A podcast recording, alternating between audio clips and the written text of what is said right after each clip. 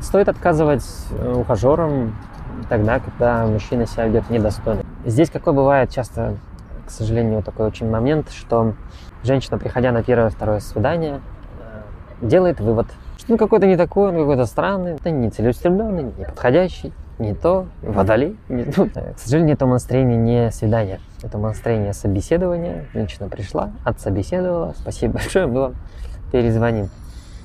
Э, в таком формате это так называемые некие завышенные требования, то есть женщина думает, что в таком случае настроение женское, что я найду нормального, подходящего. А новость-то плохая есть, что подходящих мужчин не существует, не бывает дорогие женщины, не найдете. Можете, конечно, поискать, проверьте, может, я что-то говорю не то, но не найдете, его нет. Подходящий мужчина становится, даже само слово подходящий, он подходит к вам, ровно как и вы к нему.